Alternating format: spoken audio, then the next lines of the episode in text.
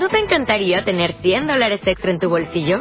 Haz que un experto bilingüe de TurboTax declare tus impuestos para el 31 de marzo y obtén 100 dólares de vuelta al instante. Porque no importa cuáles hayan sido tus logros del año pasado, TurboTax hace que cuenten. Obtén 100 dólares de vuelta y tus impuestos con 100% de precisión. Solo con Intuit TurboTax. Debes declarar para el 31 de marzo. Crédito solo aplicable al costo de la presentación federal con TurboTax Full Service. Oferta sujeta a cambios o cancelación en cualquier momento.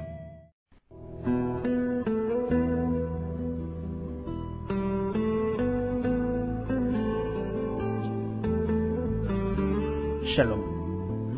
El presente estudio es impartido por el rap de Bedaderech, Mijael Abdi.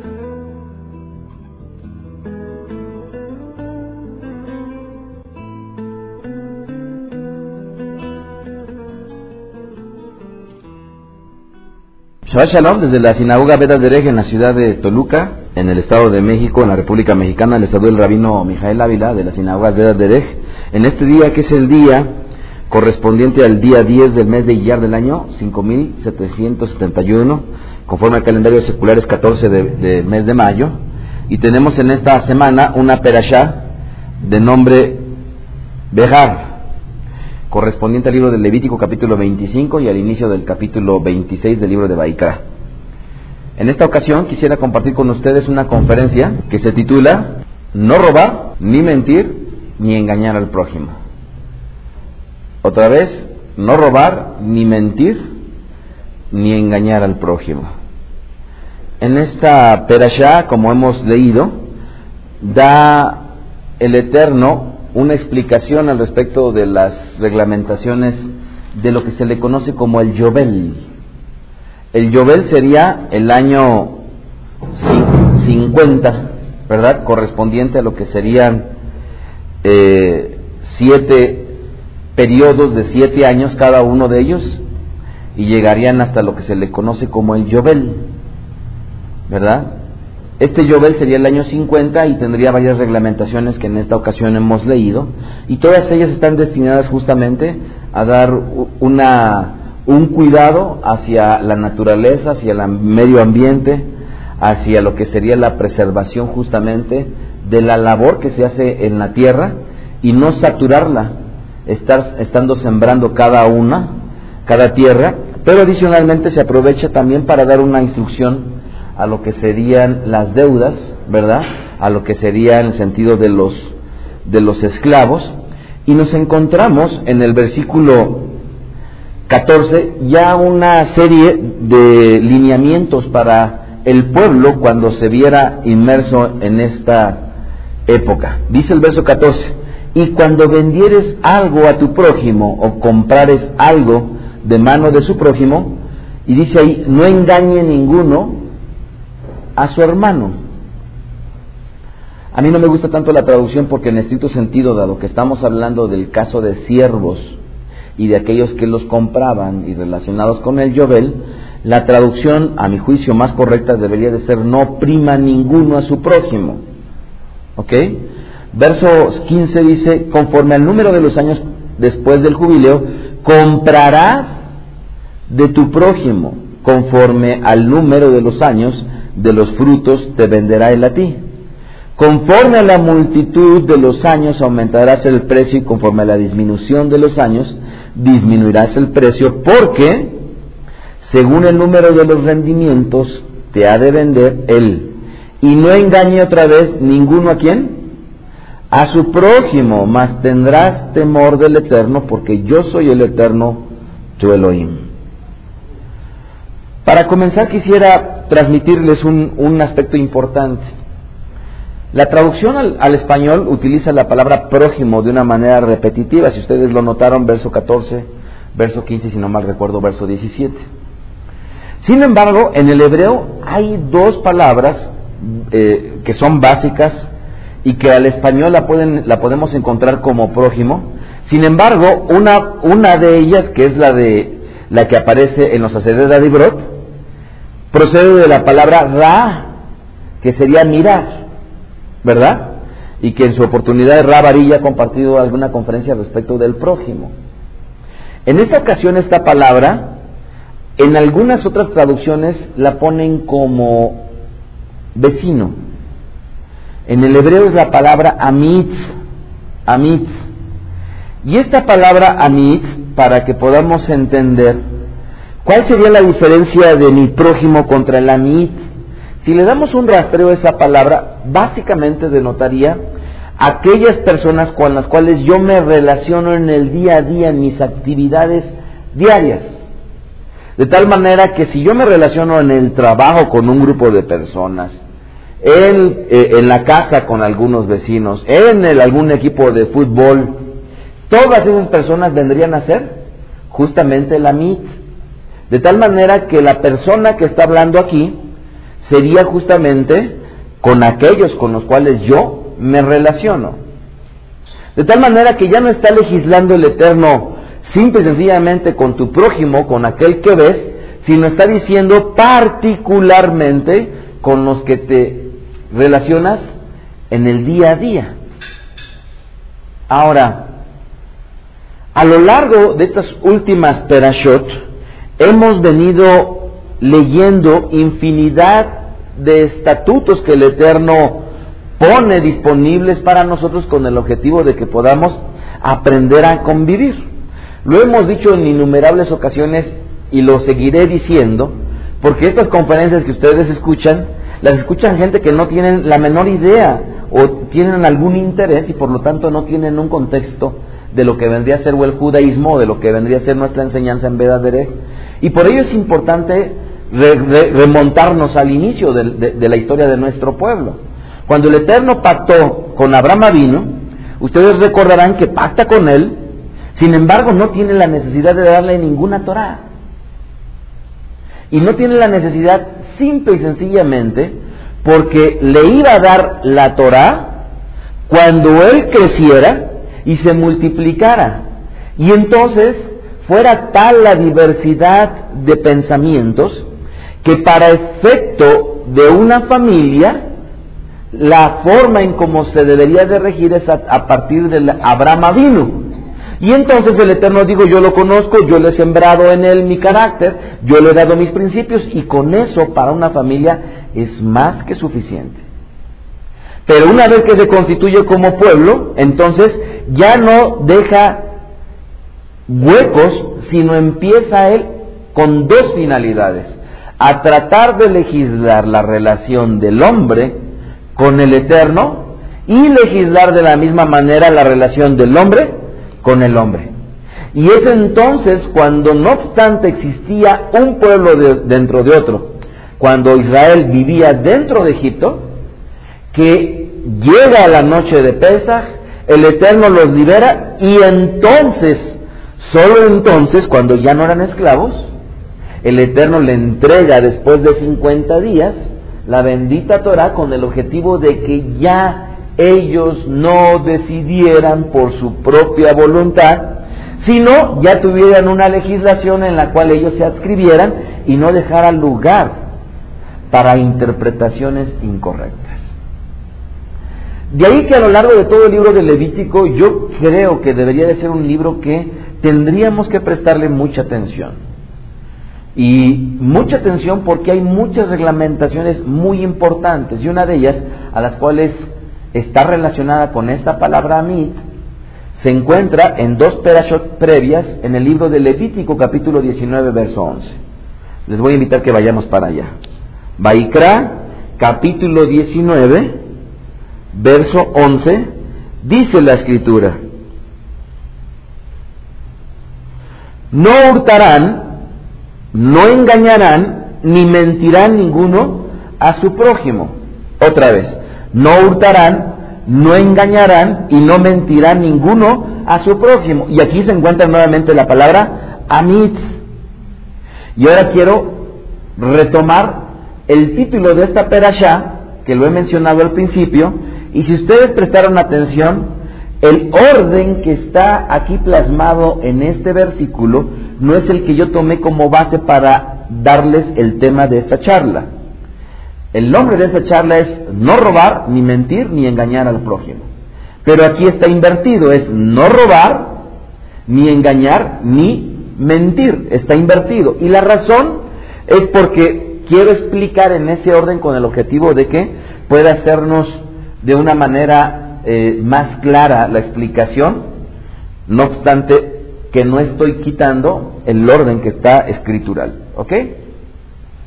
Y para, para comenzar con este tema, yo quisiera que reflexionáramos en algo que hemos platicado muchas veces de una manera tal vez eh, eh, informal. Yo he notado, amados, que lamentablemente los hombres, las mujeres, nos dejamos guiar mucho por nuestra vista. Y es algo bueno, pero tiene su medida. ¿Y por qué es algo bueno pero tiene su medida? Porque lamentablemente, amados, mucha de la gente que llega con nosotros a Vedandere trata de abrazar un judaísmo y un judaísmo basado sobre todo en el aspecto exterior y físico. ¿Y qué quiere decir? Bueno, pues quieren cuanto antes traer talit, cuanto antes traer kippah, cuanto antes este, encender velas, cuanto antes y eso no está mal. El problema es que hay cosas que son todavía más importantes y trascendentales que el propio tzitzit. Y aquí quisiera que entendiéramos que lo eterno, lo invisible, es lo que perdurará. Solamente lo eterno y lo invisible es lo que perdurará. Yo les pregunto, imaginémonos que el día de hoy estamos delante de la presencia de Akadosh Baruchu. Y entonces alguien está en la puerta recibiéndonos y nos dice, hay una reglamentación aquí que solamente van a poder meter a lo lama va, pensando en que fuera un sitio, sin embargo es una era solamente lo que les va a ser útil aquí. Y entonces llega Mijael. Y entonces Mijael dice, ya llegó a Kadosh Barujú, se agarra sus, sus, este, el Humash, agarra los Nedim, se agarra los Ketubim, pone ordenadamente sus tefilim, agarra su talit, agarra una maleta, los pone ahí, pone toda su colección de kipot, y llega dispuesto a entrar a esa nueva era de Olama va y la pregunta es, de esto que he mencionado, ¿cuánto va a entrar?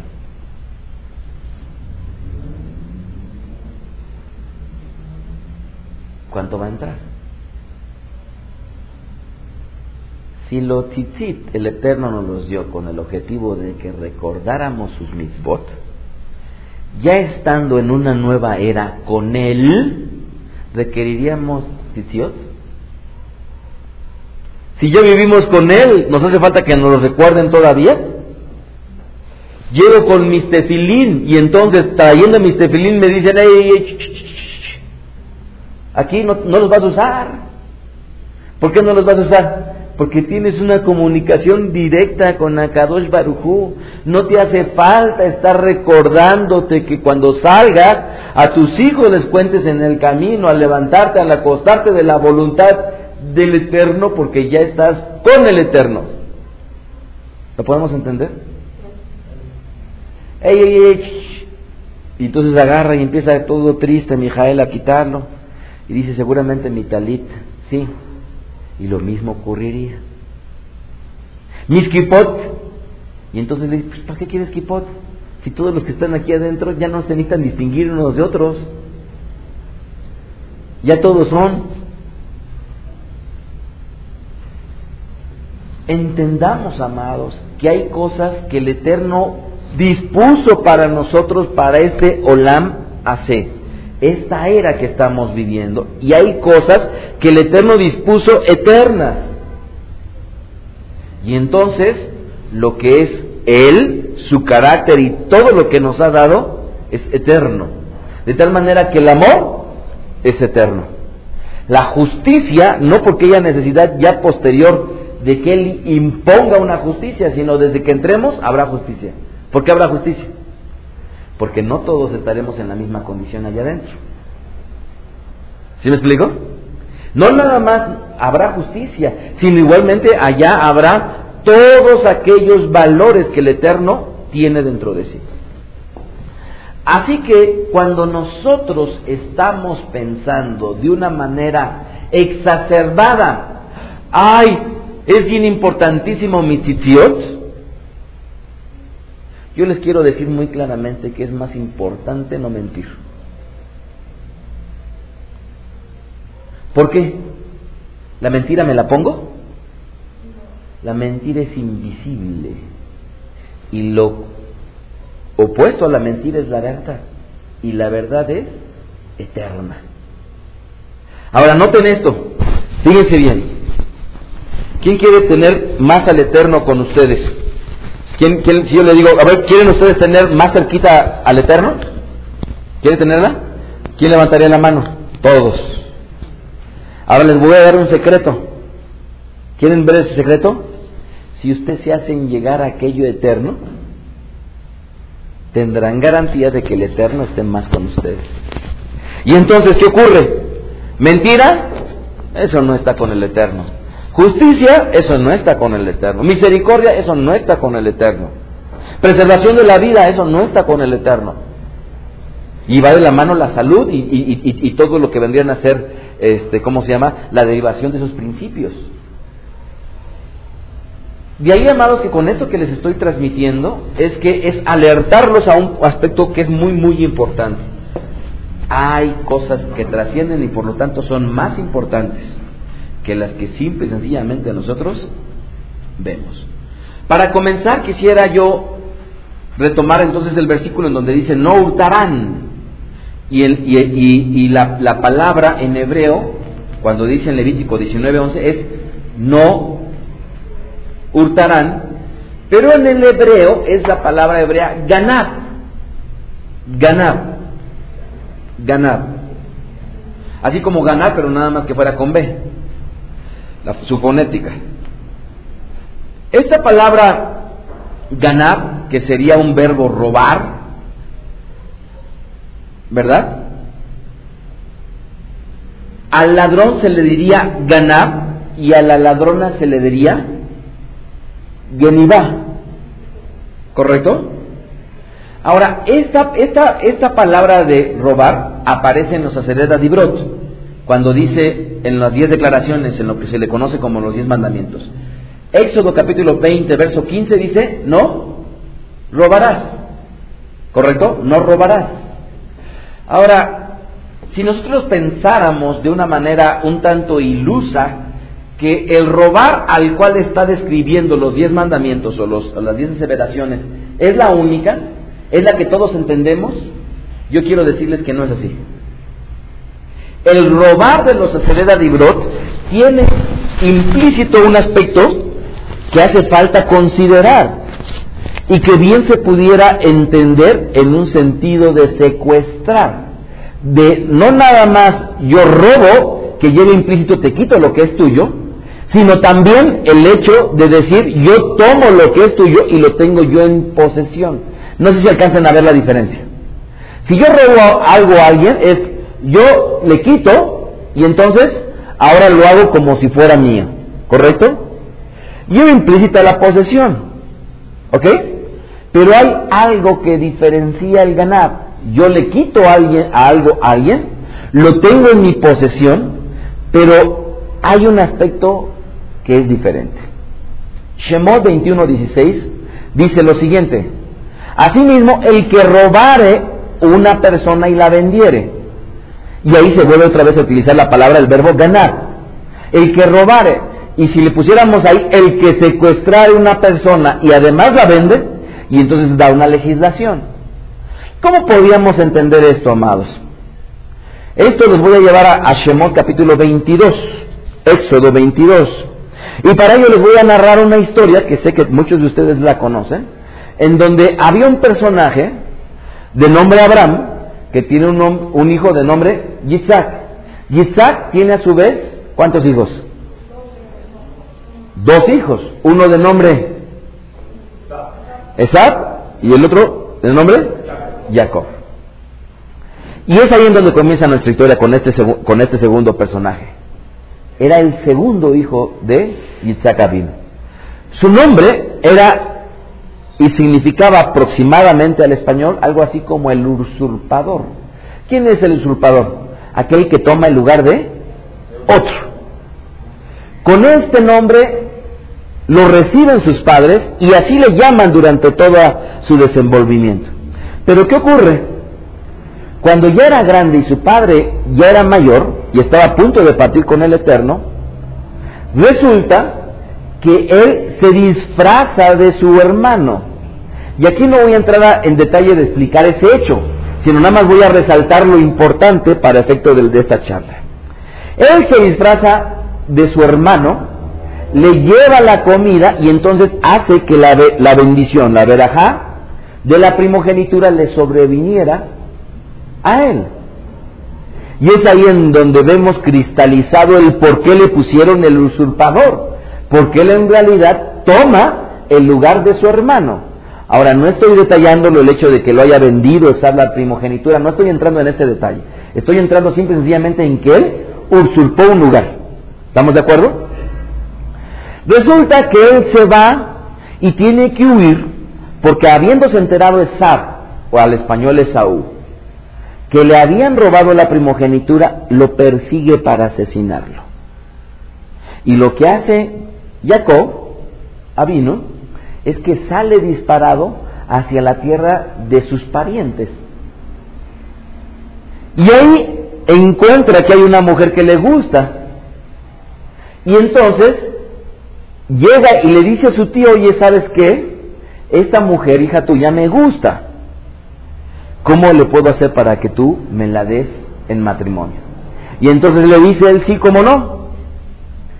Si tú trabajas siete años para mí, te la doy como esposa. Trabaja él arduamente durante siete años. Y al séptimo año, cuando llega la boda, en lugar de que le den a su amada, usurpan el lugar de su amada y le dan a la hija mayor. No sé si les hace clic esto. Usurpó acá,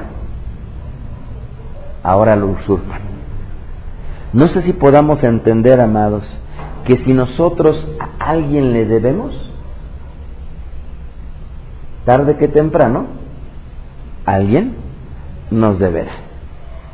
No sé si alcancen a entender, amados, pero si algo incorrecto nosotros hacemos, la justicia que pone el Eterno, tarde que temprano nos alcanzará. No para pagarlo, sino para qué? Para cosechar lo que hemos venido sembrando. Transcurren otros siete años y entonces, ahora sí, él recibe a su amada. ¿Estamos de acuerdo? Pero ahora le dice, ¿sabes qué, suegro mío, Lavancito? Quisiera que me dieras oportunidad de que cuando yo me vaya, me lleve un poquito de, de, cosas para, para sostenerme, para mantenerme, para, para poder, cuando yo regrese, pues darle de comer estos, a esta prole que tengo. Sí, como no, ¿sabes qué? Vamos a arreglarnos de esta manera. Tú saca a pastorear mi ganado y todas las ovejas que nazcan sin manchas van a ser tuyas. Y todas las ovejas que nazcan manchadas van a ser mías. Y pasaba el tiempo. Y de repente la van abría las puertas de su, de, su este, casa salía todavía, este, ¿cómo se llama?, quitándose las lagañas y cuando veía el campo veía que estaban llenas, lleno el campo de ovejas lisas y bien poquitas las manchadas. Y le chiflaba. Y le decía, ¡eh, Jacob, ven! ¡Ven! Y ya llegaba Jacob, oye, fíjate, qué bonito el ganado. Qué bonito, qué bonito está el ganado, oye. Y qué bueno que he elegido que las ovejas lisas sean las mías. ¿Qué le pasaba a Jacob? Le habían dado unas y esas unas se las usurpaban dándole otras. Amados, debemos de entender que es importante las cosas del Eterno, pero aquellas cosas que no se ven son trascendentales. Y entonces, cuando él ya tenía ahora las ovejas manchadas, el Eterno hacía que crecieran más las ovejas manchadas y de repente otra vez salía la Habana, abría las puertas de su casa, otra vez limpiándose las lagañas, veía y se sorprendía y decía, pero ¿cómo pues yo ese ratito escogí las... Y otra vez volvía por ver allá ver a Jacob. Y volvía otra vez Jacob caminando hasta acá y le decía, oye, qué bonito está nuestro ganado este, ¿cómo se llama? Nuestro ganado socio. Qué bonito y qué bueno que he escogido las ovejas que tienen manchas. Y así lo hacía Labán para usurpar una y otra y otra vez. Pero entonces, un día decide Jacoba vino, juntamente con sus mujeres, irse. Y dicen, ¿sabes qué? Nos vamos a ir y a lo mejor mi padre no va a querer dejarnos ir con todo nuestro ganado mejor sabes qué, vámonos. Y entonces se van. ¿Y qué ocurre? Yéndose ellos, cuentan las escrituras en el libro de Shemot capítulo 22, dice, cuando alguno hurtare buey o oveja y lo degollare o vendiere por aquel buey, pagará cinco bueyes y por aquella oveja cuatro ovejas. Si ladrón fuera hallado forzando una casa y fuera herido y muriere, en Shemot se legisla al respecto de qué pasaría si la gente estuviera haciendo lo que lo que Labán hizo, pero esto obviamente mucho antes de que, fuera legislado en la Torah, y desde luego lo que a la postre Jacob Avino vendría a ser. Y ahora les voy a pedir que vayamos al libro de Génesis, Bereshit capítulo 31, verso 9, para que nos sincronicemos en donde les he platicado. Génesis capítulo 31, verso 19. Y dice así. Y Labán había ido a trasquilar sus ovejas y Rachel, ¿qué creen? Hurtó, hurtó. ¿Y qué dice que hurtó? ¿Cómo se le llama eh, la palabra que estamos estudiando? Ganar.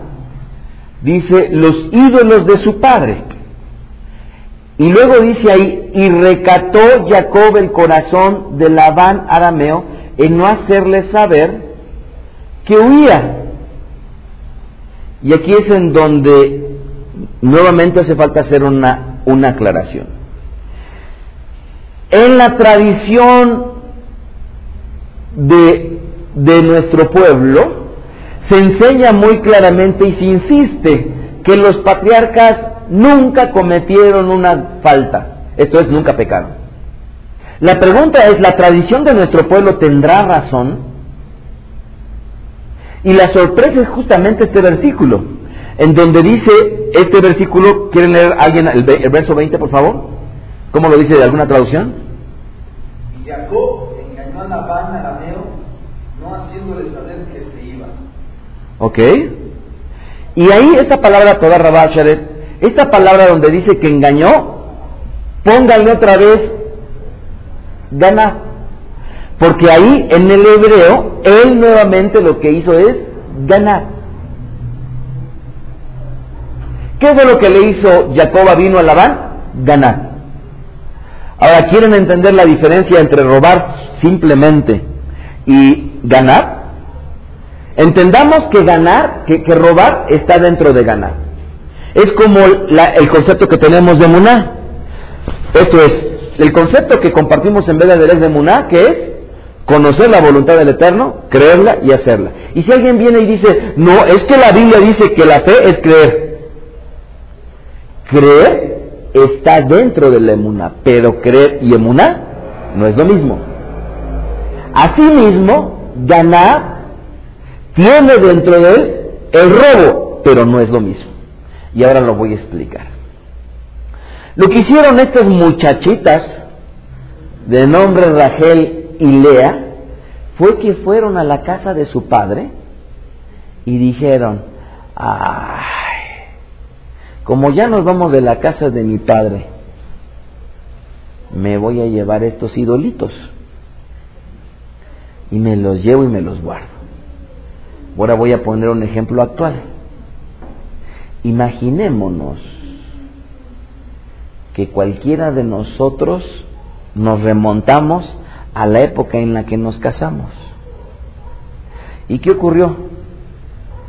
Alguno de nosotros pudo haber dicho, Elisha, por ejemplo, ya nos vamos a casar y ahora dice Elisha, no te preocupes, mi vida, Eliana,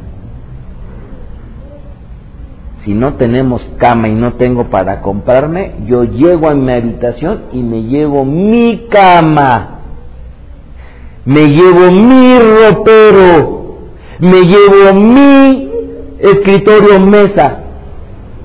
Y entonces muy felices se van llevando su escritorio, su mesa, y de repente llega el papá, ¿qué pasó aquí? Pues es que Elisha dice que ya se iba a casar y se llevó lo que él dice que es su cama, su ropero. Y la pregunta es, esos muebles que estaban dentro de un reino cuyo rey no era él, le pertenecían? ¿Por qué es tan sutil el mandamiento o la declaración de no robar? ¿Por qué es tan sutil? Porque es como decir, yo llego a la casa de mi madre ya estando casados. Ay, ¿qué importa? Qué rico se ve esa concha. Y agarras y ¡pum! Te la agarras y te la comes y dices, no hay problema. O es alguno de los hijos que estando dentro de la casa, de repente dicen, ay, pues ay, hay 10 pesos. Y se van pensando que no es nada. ¿Cuál es la diferencia de esto? Generalmente el ganar se da cuando uno cree tener el derecho de lo que está tomando es de uno. ¿Sí se dan cuenta? Por eso es tan sutil y por eso el Eterno lo puso. Y entonces cualquiera de nosotros que todavía hasta la fecha sigamos durmiendo en la cama, que sacamos de la casa, mucho cuidado, porque estamos eh, haciendo ganar. Y con esto ratifico, ningún padre tiene la obligación de darle herencia al hijo.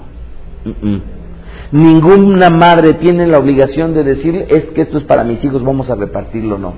Si los padres quieren darle a los hijos, será de voluntad de ellos, pero ningún hijo tiene la potestad de reclamarle a los padres que le den su herencia. Cosa diferente era que cuando se vivía en los tiempos escriturales y el hijo vivía con los padres y trabajaba con ellos, era como Jacob, que le decía, ya me voy y ahora dame algo para que yo me mantenga. Pero era porque los hijos habían trabajado para los padres en su vida adulta. ¿Lo entienden? Pero nosotros, amados, cuidémonos mucho. Si algún hijo osa a ustedes reclamarle, es que, a ver, y entonces de repente empiezan a hacer las cuentas, esa casa es mía, esa es de mi hermano, esa es... Y luego osadamente van y dicen, esta es mía, y quieren tomarla en posesión, aguas, mucho cuidado, porque eso es ganar. Y entonces es tan sutil.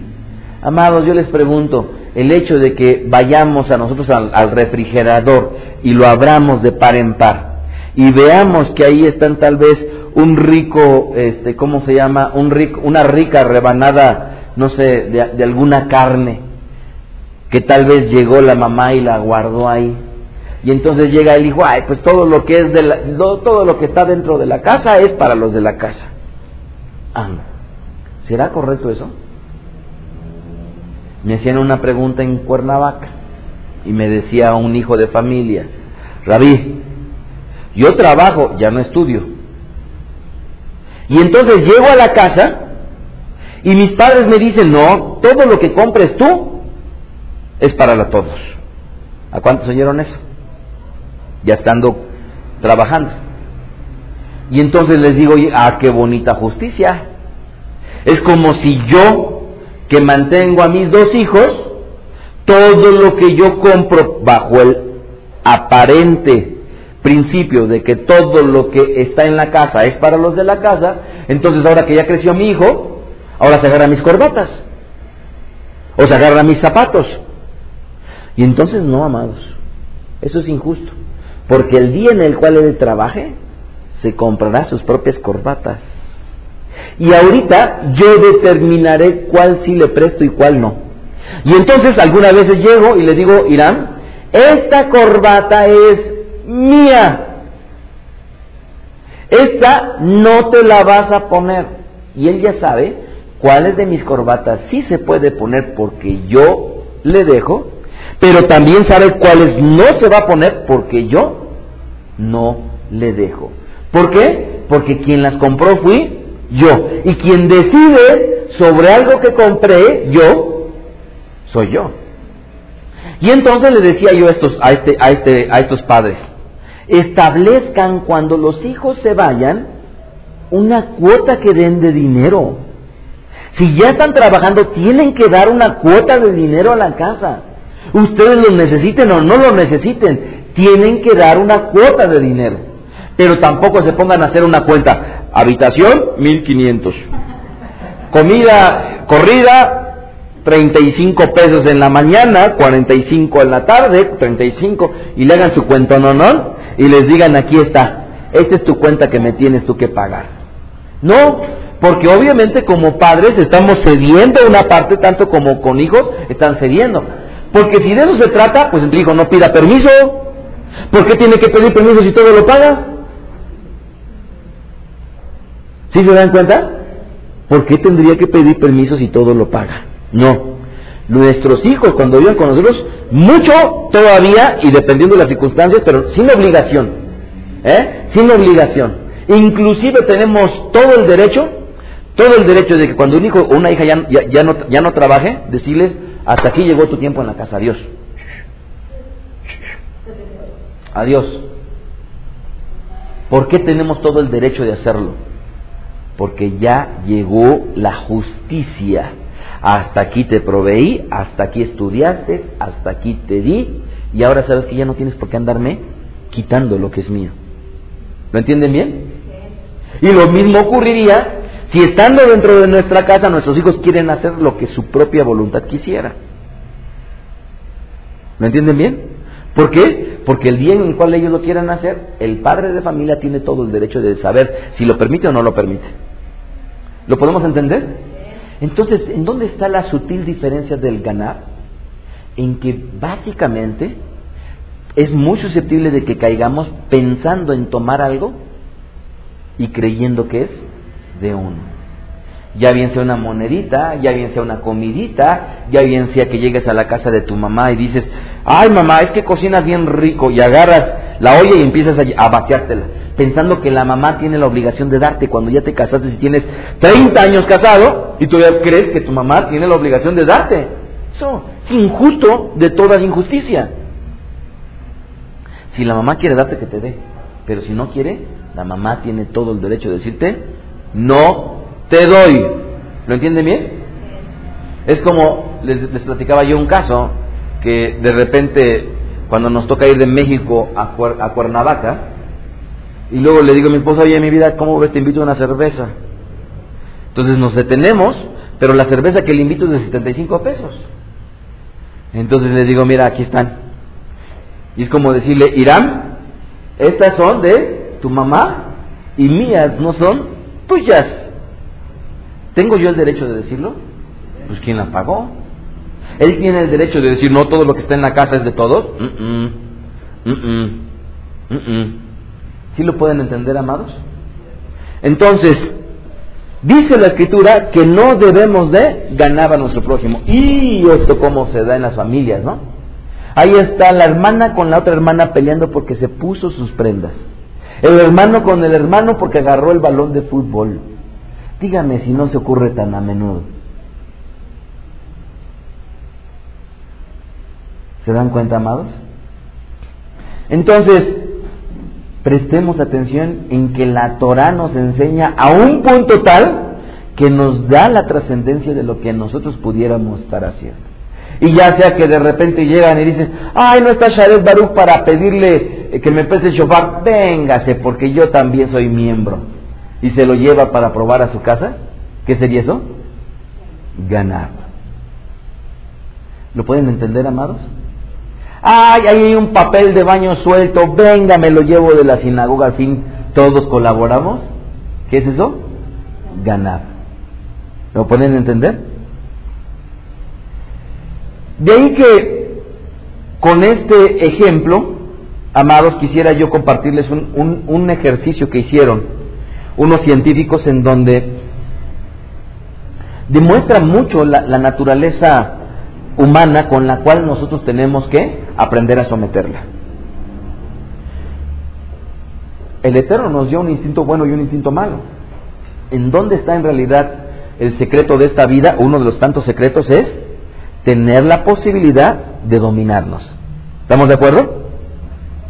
Tener la posibilidad de qué? De dominarnos. Hicieron un estudio científico. Imagínense que de repente ponen a un grupo y en este estudio científico les dan un examen de matemáticas con 10 preguntas. Y a este grupo le dan un examen de matemáticas con 10 preguntas. Ya llegan acá y le dicen, a ver, denme su, su, su evaluación.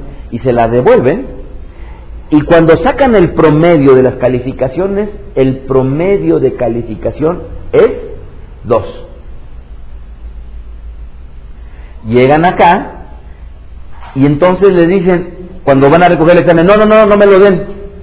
Yo les voy a dar las respuestas. Respuesta número 1 es 4, respuesta número 4, 1500, respuesta número 8 es 5766 Ustedes mismos califíquenlo, ya lo calificaron, ya saben cuándo tienen, sí, ahora rompanlo. ¿Lo rompen? Ahora díganme cada quien su calificación. Ta, ta, ta, ta, ta, ta. ¿Cuál fue el promedio cuando ya sabían, habiéndolo hecho en varios grupos, que el promedio del examen era 2 y aquí? Más bien el promedio era 4 originalmente, perdón, para, para hacerlo más coherente con, con el ejercicio científico real. Cuatro se habían sacado ¿Y aquí cuánto, cuánto, cuánto cree que dijeron? En promedio fue siete. Y la pregunta es, ¿por qué mintieron y pusieron siete en promedio? Mejor hubiera sido que hubieran dicho diez. ¿Sí o no? Pues si ya que van a mentir y engañar o secuestrar, pues que le pongan diez. Entonces todo el mundo dice, yo saqué 10, 10, 10, 10, 10, oye, qué bien es este grupo. Y la explicación que dan científica es una, es una cosa. Es que cuando nos levantamos en la mañana y nos vemos al espejo, todo el mundo nos queremos ver. Yo la verdad es que no soy tan bueno, tan bueno, tan bueno. Pero tampoco soy tan malo, tan malo, tan malo. ¿Alguna vez ustedes han dicho eso? que no son tan buenas, tan buenas, tan buenas o tan malos, tan malos, tan malos. Porque detrás de ello es un justificante. Eso es, ay, si puedo engañar tantito, engaño. Pero no voy a engañar mucho. Porque no soy en realidad tan malo, tan malo, tan malo.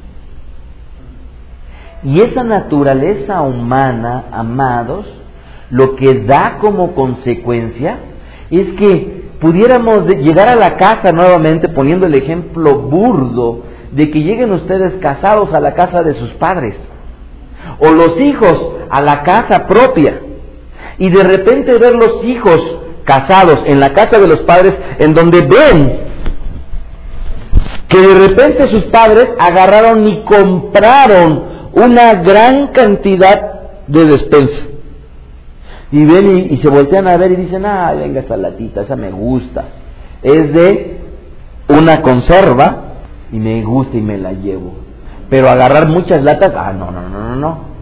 Puedo agarrar sí una, pero muchas no. O los hijos ven 70 pesos regados, un billete de 50, uno de a 10 y dos de a 5. Y llegan los hijos y dicen, ay, ¿qué le va a hacer daño a mi mamá o a mi papá? Y le quitan 5 pesitos y dicen, les dejo 55, 65, ¿sí se dan cuenta de ello? Amados, ¿sí se dan cuenta? Y entonces estos científicos hicieron otro ejemplo, otro ejercicio. ¿Cuál creen que fue? A los mismos grupos les dan ahora otro examen. Pero el examen, ¿qué creen que contenía? Pongan ahí los diez mandamientos. Aquí están sus diez mandamientos. Pongan, escriban cada uno de los diez mandamientos que ustedes recuerden. Ahora aquí están sus diez mandamientos. Pongan cada uno de los diez mandamientos que ustedes recuerden. ¿Vale? Y a ellos ahora le dijeron, dénmelos. Pum, pum, pum, pum, pum. El promedio, dos. Ahora sí fue dos. Y llegan con ellos y les dicen, no me los den, no me los den. La respuesta número uno es, reconoce al Eterno como tu Señor y Salvador. La respuesta número dos, ¿cuál es?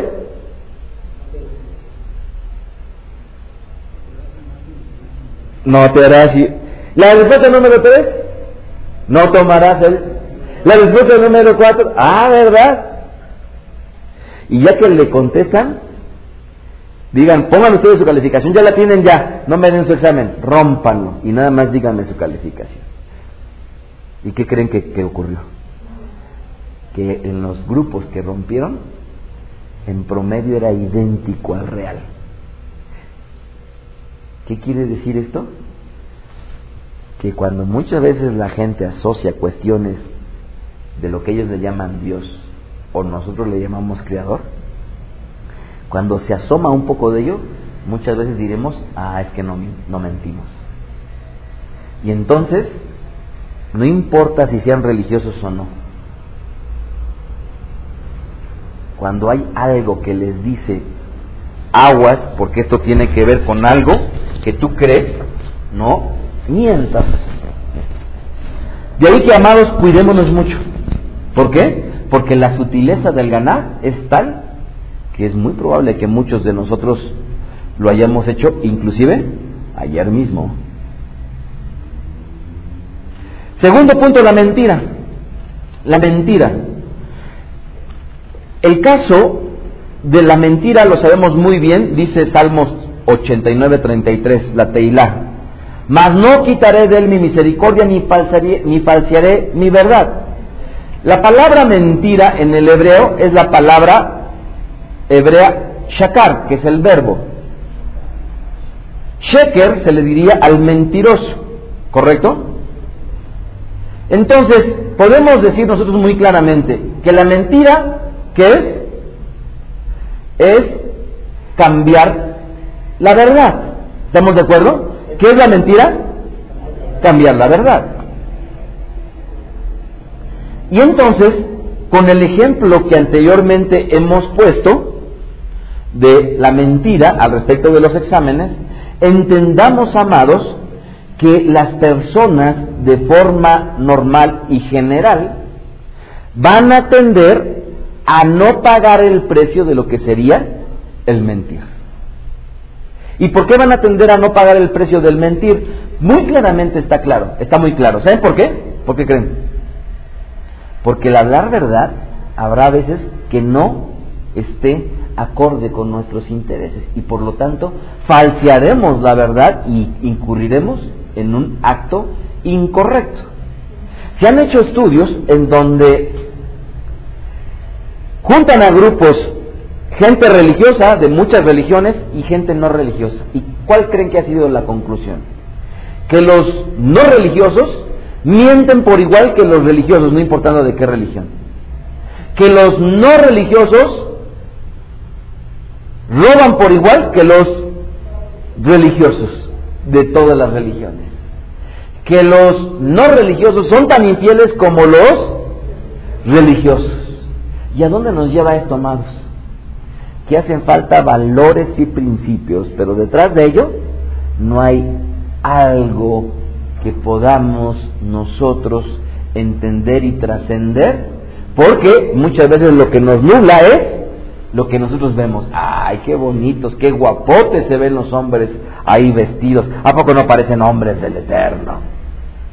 Pero lo que no sabemos es que allí en su casa pudiéramos estar cometiendo lo que en este día estamos aquí comentando. Rabbi Yeshua en el libro de Yohanan capítulo 8 verso 39 les dice, nuestro padre es Abraham, le están respondiendo y Rabbi Yeshua les dijo, si fueren hijos de Abraham, las obras de Abraham harían.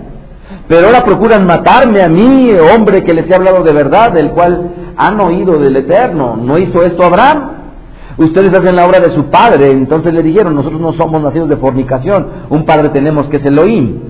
Rabbi Yeshua les dijo, si vuestro padre fuese Elohim, ciertamente me amarían, porque yo soy de Elohim, y he salido y he venido, pues no he venido de mí mismo, sino que el, aquel que me envió. ¿Por qué no entienden mi lenguaje? ¿Por qué no pueden escuchar mi palabra? Son ustedes de su padre el Azatán o el Diabolos. Y los deseos de su padre quieren hacer. Él ha sido homicida desde el principio y no ha, no ha permanecido en la verdad, porque no hay verdad en quién? En él.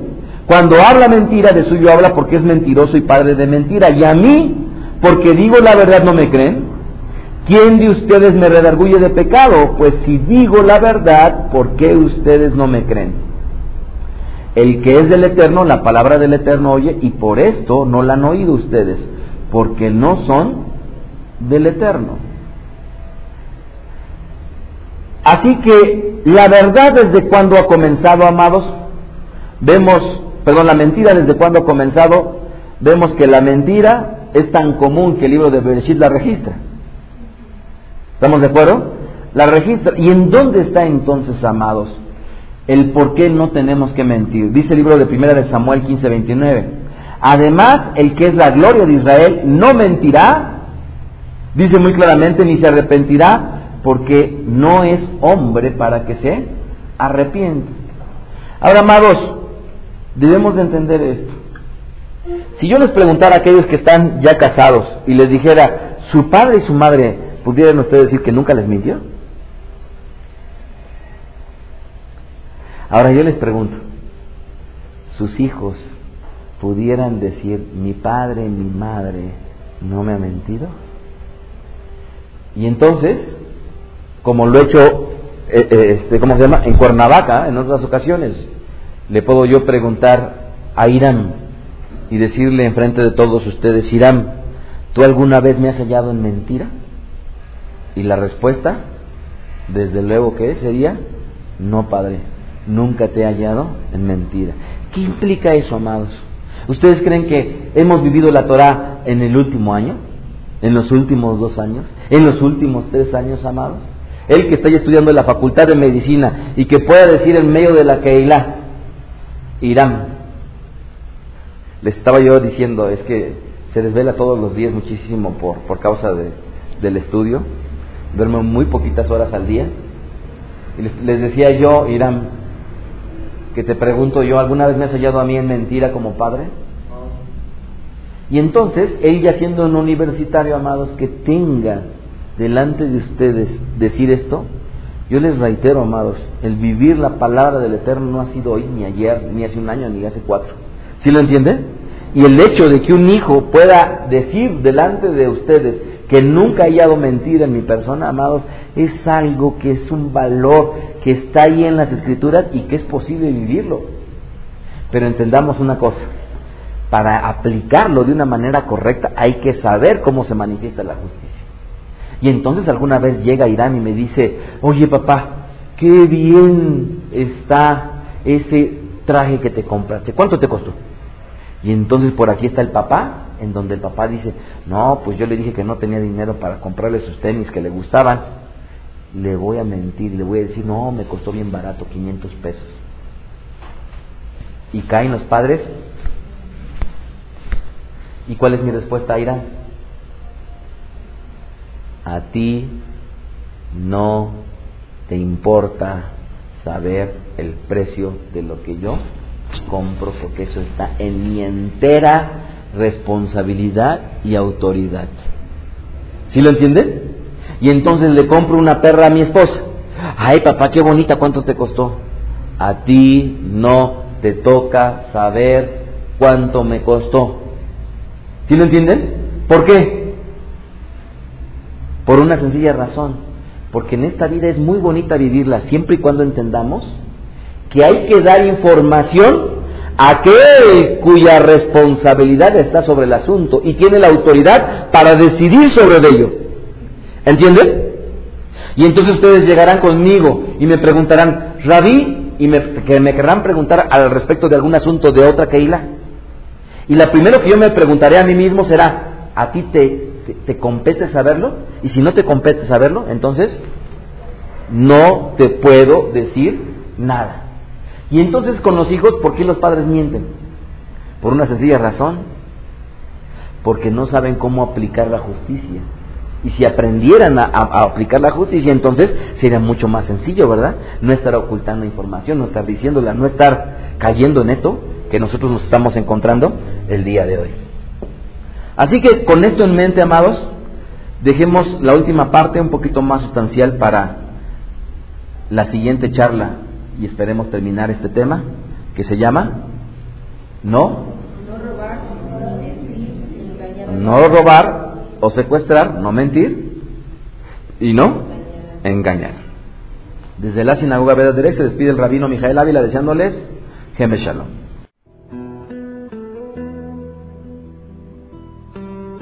Escuchaste a Rab Mijael. Recuerda que puedes descargar sus podcasts de manera gratuita en el sitio vedaderej.com, ibox.com o iTunes. Síguenos en Twitter, arroba y en Facebook, facebook.com diagonal y facebook.com diagonal mijael.ávila.